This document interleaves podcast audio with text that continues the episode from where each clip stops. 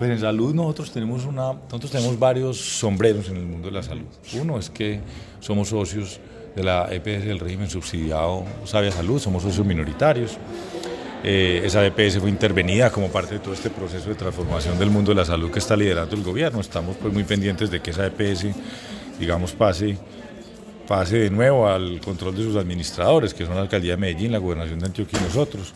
Nos han dicho que digamos, no, no pasaría esa medida de intervención de un año y creemos que hay que seguir sacando adelante ese tema de la salud subsidiada, obviamente adaptándonos a la reforma que se haga o que apruebe el Congreso.